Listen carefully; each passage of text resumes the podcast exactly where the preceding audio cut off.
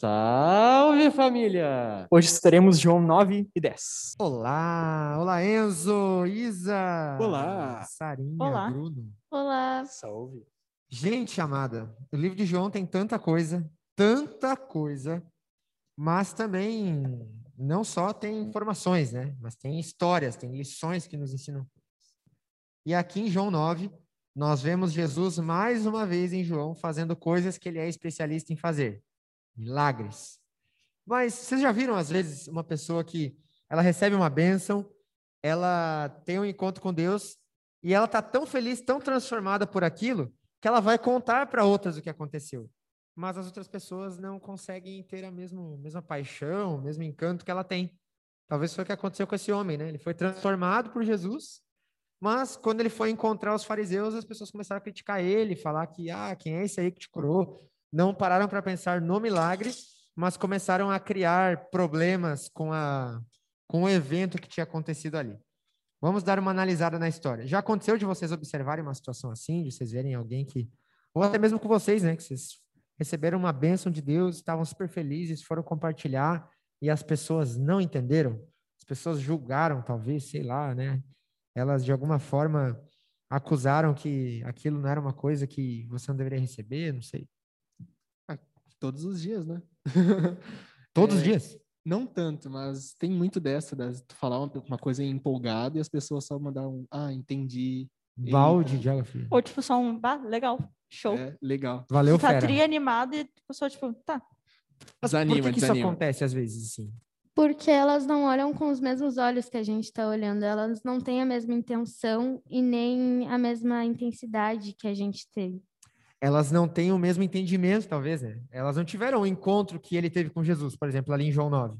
Aquele homem, ele era cego de nascença, a história diz que ele era cego, e Jesus viu ele. E ao Jesus ver ele, os discípulos fizeram uma pergunta. Olha só, no verso 2. Os seus discípulos perguntaram: Mestre, quem pecou, ele ou seus pais, para que nascesse cego? Então, todo mundo olhava para aquele problema que ele tinha como uma baita maldição, né? E eles perguntaram para Jesus: Olha, esse camarada ter a vida dele lascada desse jeito, é culpa dele ou culpa dos pais? É aquela ideia que a gente já tinha falado de castigo de Deus, né? A galera acreditava muito nisso e quem tinha alguma doença, algum problema, as pessoas, elas ao invés de ajudar, elas se afastavam, né? Então, de parabéns, inclusive, né? Se afastavam da- das pessoas que precisavam delas. E quando esse homem foi curado, ele tava, ele nunca tinha enxergado, gente. Então, a felicidade que estava transbordando nele era a felicidade de alguém que nunca tinha visto cores na sua vida, nunca tinha visto formas, nunca tinha observado paisagens. Então, para ele era um fascínio. Mas para quem enxergava o tempo todo e não enxergava Cristo, era um problema. Então, ele mesmo sem enxergar, teve um encontro e, entre aspas, viu Jesus. E as outras pessoas que enxergavam bem não o viam em nenhum momento, né? Não observavam em nenhum momento. Aqui Jesus dá uma resposta no verso 13, dizendo assim: ó, nem ele pecou, nem seus pais, mas foi para que se manifestem nele as obras de Deus. É necessário que façamos as obras daquele que me enviou, enquanto é dia. A noite vem, quando ninguém pode trabalhar. Enquanto estou no mundo, sou a luz do mundo. E aí Jesus faz um ato, ele cospe na terra e ele pega aquele barro, né, coloca nos olhos daquele homem e ele cura aquele homem. O homem estava numa situação de enfermidade e foi curado. Ele não enxergava e ele passou a enxergar. Os fariseus, eles enxergavam bem, por sinal, né? Estudavam, sabiam ler e escrever, mas eles não enxergavam Jesus. Acontece isso às vezes hoje. As pessoas, elas às vezes se sentem tão bem de saúde espiritual que acabam se esquecendo de ter um encontro com Jesus e aí acabam vivendo uma coisa meio esquisita, assim. Por exemplo, os fariseus, eles, eles brigam com esse homem, né? Lá na frente, é, os fariseus, eles, claro, criticam porque Jesus curou o cara no sábado, eles achavam que pegar o cuspir na terra era trabalho, né? Mas aí lá na frente, é, no final do capítulo 9, eles brigam com aquele homem dizendo que aquela cura não era verídica porque eles eram discípulos de Moisés, não de Jesus, porque eles não sabiam quem era Jesus. Eles falam, a gente não sabe quem é esse aí curou. A gente conhece Moisés, mas esse aí que te curou a gente não sabe. Então eles eles fazem uma crítica a um homem que estava na, naquela forma. Né? Eles até falam assim, ah, mas quem é você para ter, uma, pra ter uma oração respondida, sendo que Deus só responde às orações daqueles que obedecem? Eles falam isso no texto. E o homem né, não, fala, não fala nada, né? Porque ele vai falar o quê? Mas eles acreditavam que aquele homem não era digno daquele milagre, por ele ter nascido cego. Então, além do cara ter sido curado, ele não era reconhecido como curado, porque, de acordo com a lei da época, ele não era merecedor daquilo. Então, o cara ganhou uma bênção e foi julgado porque ele não era merecedor. E aí, o que, que a gente faz nessa situação aqui? Voltando um pouquinho antes sobre a questão dos fariseus, talvez tenha virado uma rotina não era mais prazeroso para eles estudar a Bíblia ou, ou ouvir os profetas, porque eles já tinham se cansado e não, não era mais o Espírito Santo que estava agindo neles, mas sim Satanás. É, acho que virou uma coisa tão rotineira que, tipo, para eles, ser fariseu virou só um status.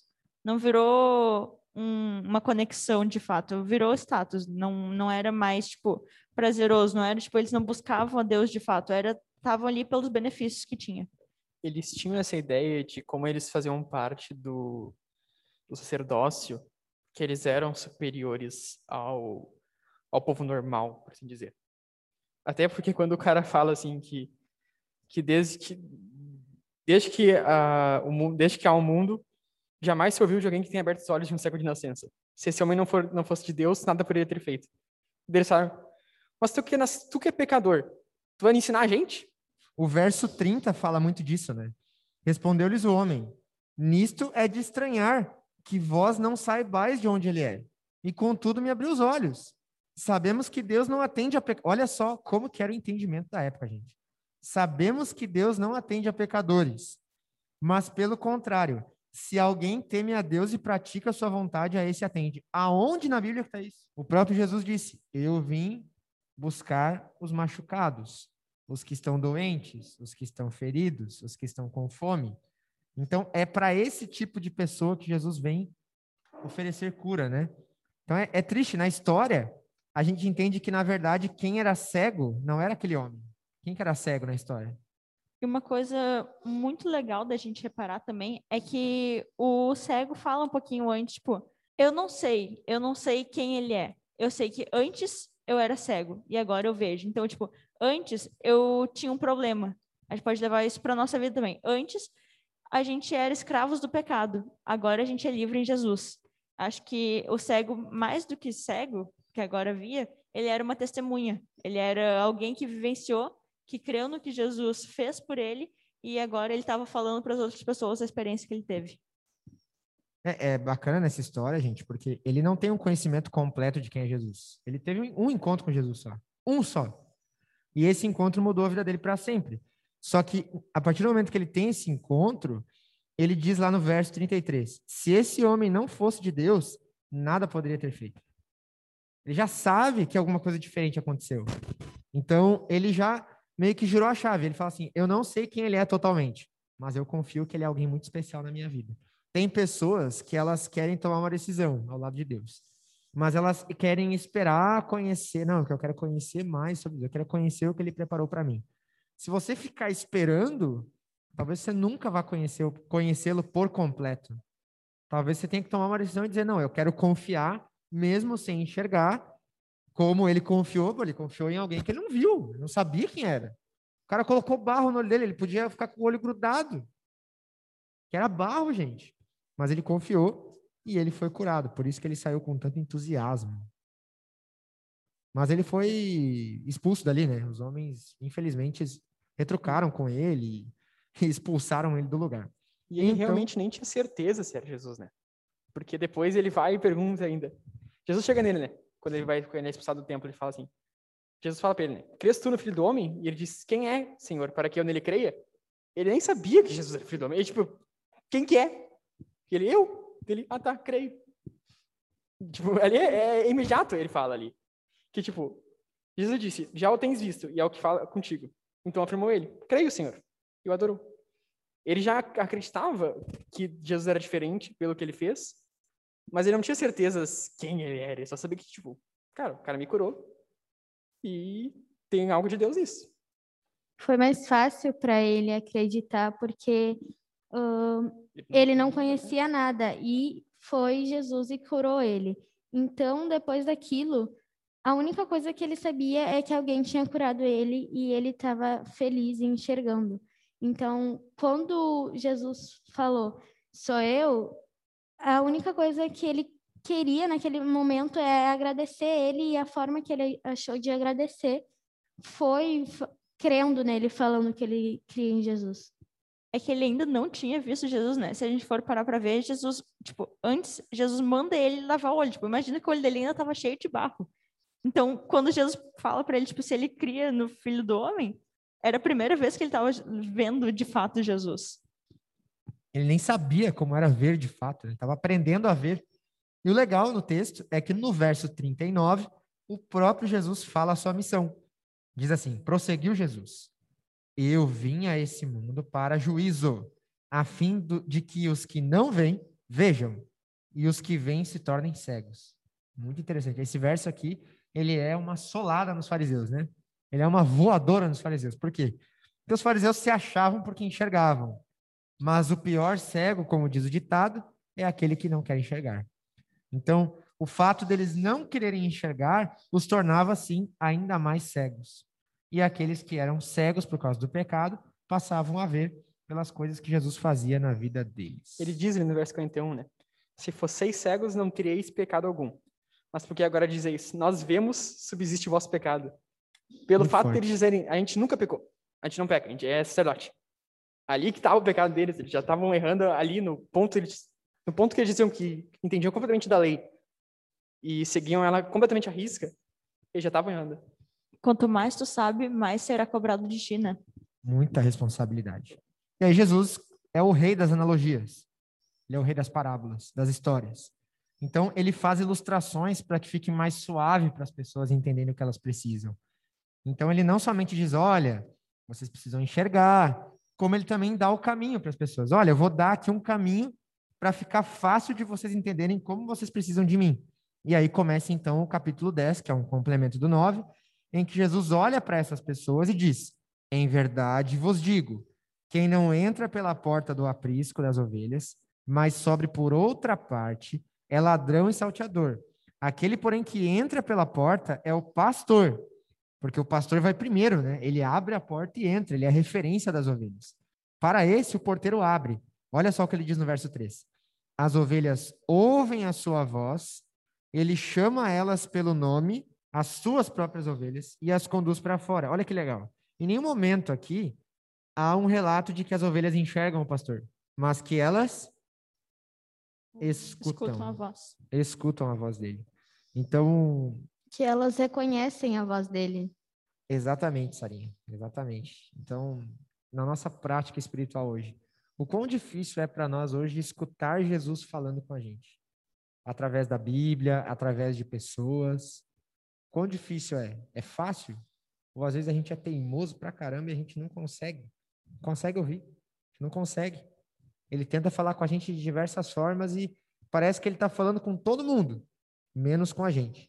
Né? Ou a gente fala, fala e ora e ora, e a gente não fica em silêncio para ouvir a resposta dele.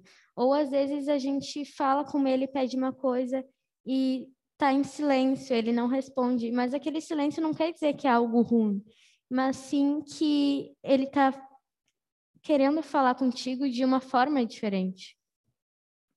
É por isso que ele faz tantas ilustrações, né? Ele fala, gente, eu eu passo pela porta. Vocês têm que passar por mim para poderem entrar no, no, reino do céu. E ele, o, o verso 6 fala né, que ele propôs essa parábola, mas eles não compreenderam o sentido daquilo que eles falavam. Aí você pode pensar assim, gente, mas que povo é esse que não entendia mas não é que eles não entendiam, eles não queriam entender. E mesmo assim, Jesus continuava falando uma vez, duas vezes, e até três vezes. Na, ter, na segunda vez, Jesus disse: Eu sou a porta das ovelhas. Antes ele passava pela porta, agora ele é a própria porta.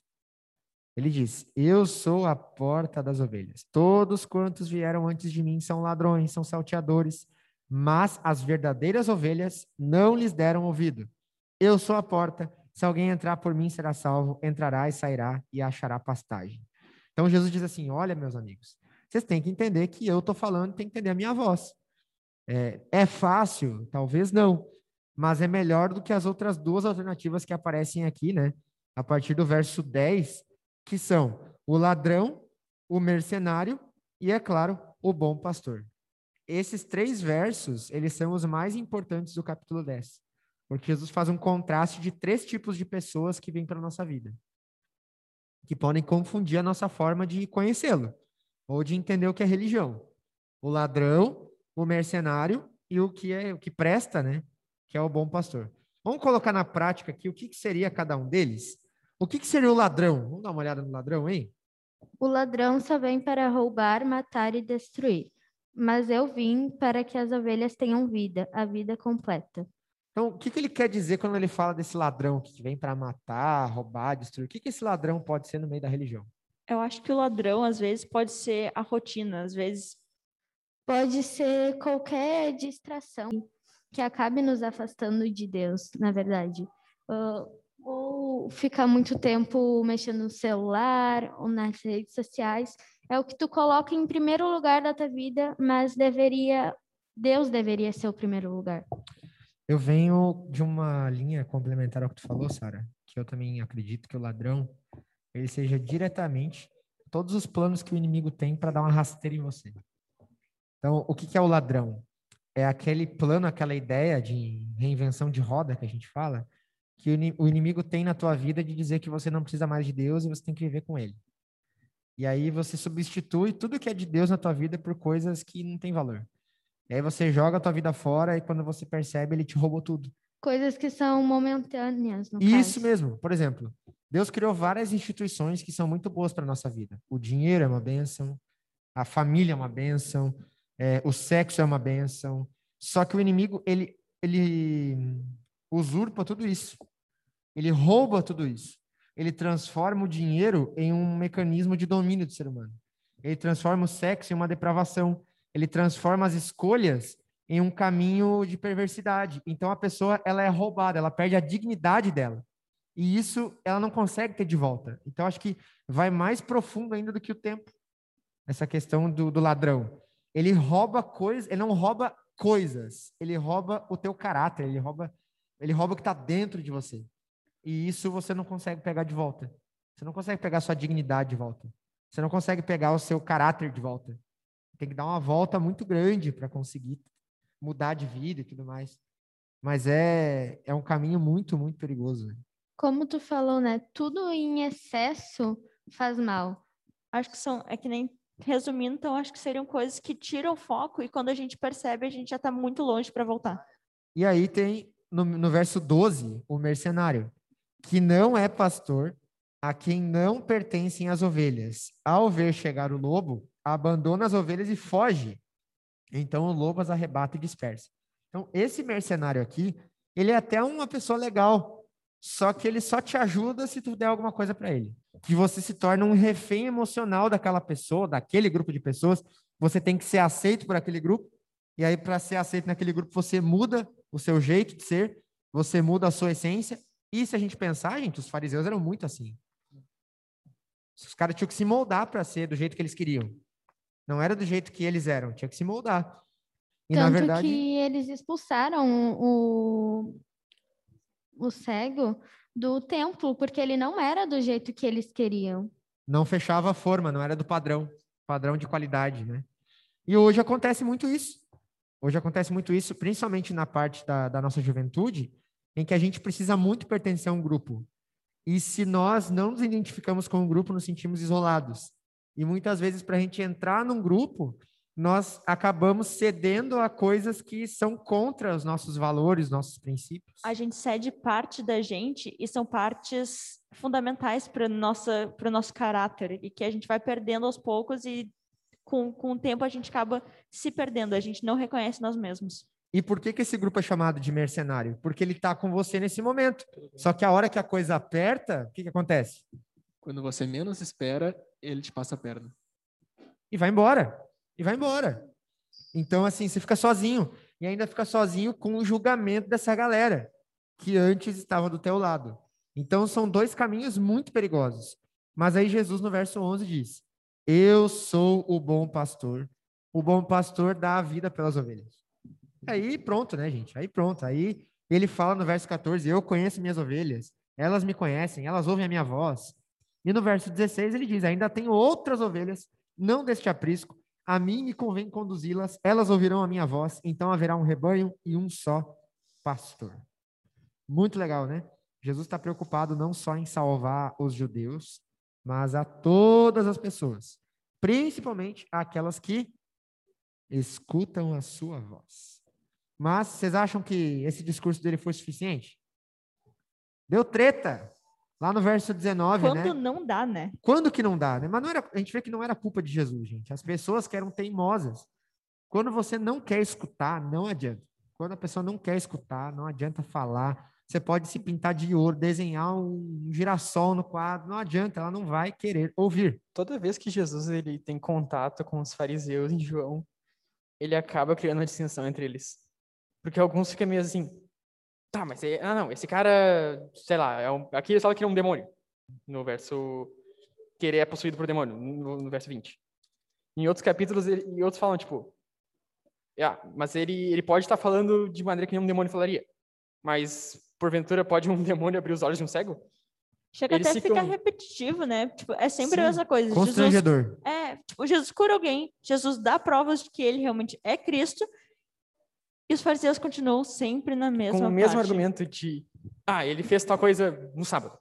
Ele fez tal coisa de, sei lá, com, com um aspecto, algum aspecto na, na crença deles estava levemente errado, então ele é maligno por causa disso.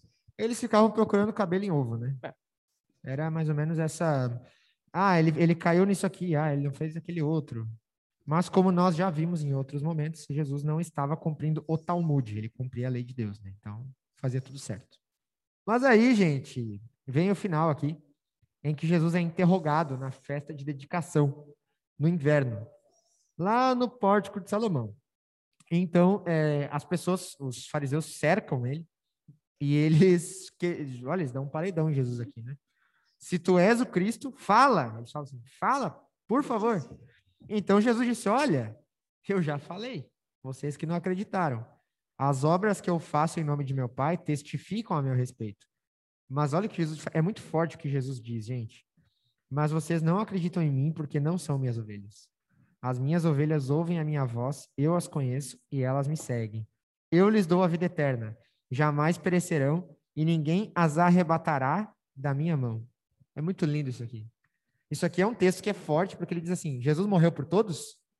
Sim, mas para todo aquele que nele crê, tem a vida eterna. Ele morreu por todos, mas aceitar o presente é algo que vai de cada um. Ele é o pastor de todas as ovelhas, mas nem todas reconhecem ele.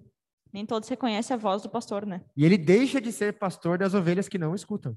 Ele, ele mesmo fala isso. Eu não sou pastor de ovelhas que não me escutam. Não sou.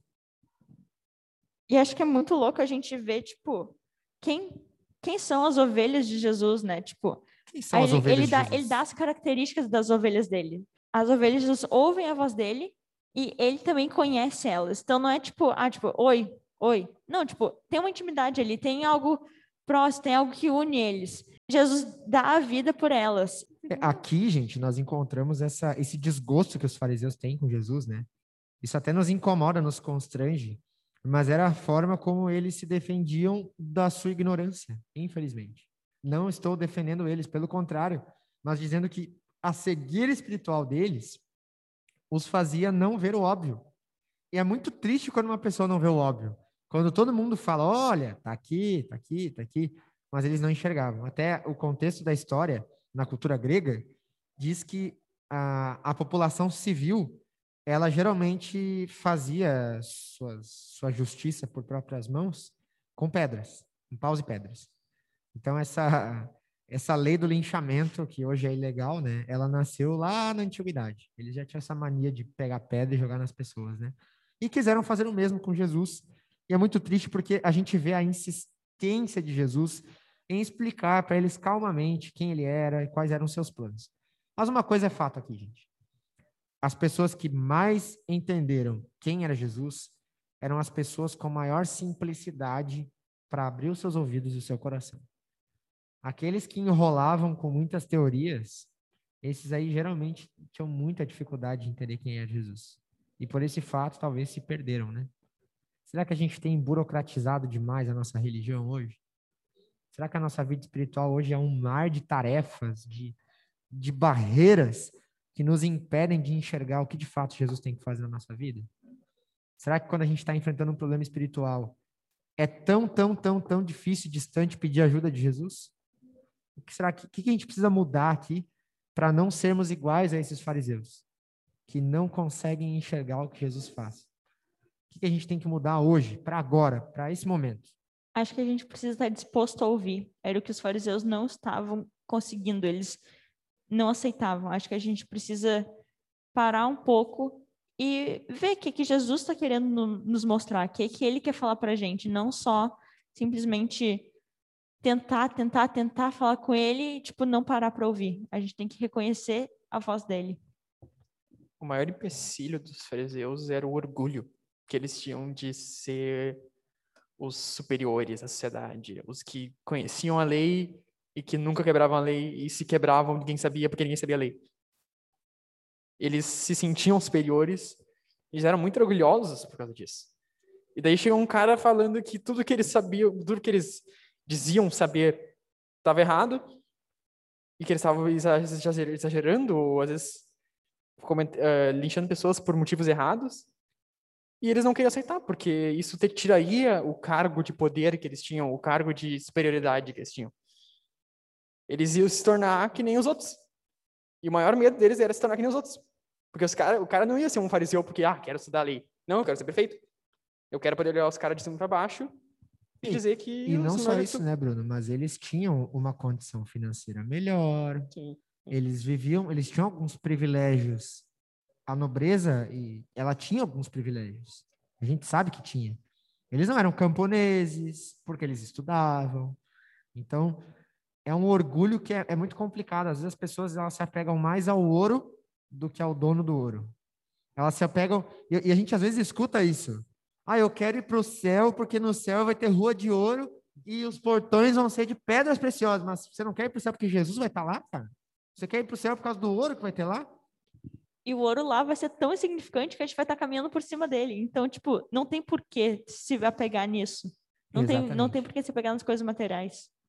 É por isso que muitas pessoas têm muita dificuldade de entender. É uma frase muito famosa hoje, em que o próprio Jesus diz que onde ele está, o seu reino está. Onde dois ou três estiverem ali reunidos com ele, o seu reino estará. Então, mesmo vivendo no inferno chamado terra que nós vivemos hoje, se Jesus está conosco, é um pedaço do céu aqui. Não importa onde nós estivermos, se Ele está com a gente, nós estamos em alguma parte do céu, porque Ele é o que mais importa. Nós queremos estar no céu porque Ele vai estar lá. Queremos estar na nova terra porque Ele vai estar lá. Porque Ele é o nosso pastor, Ele é o nosso amigo e protetor.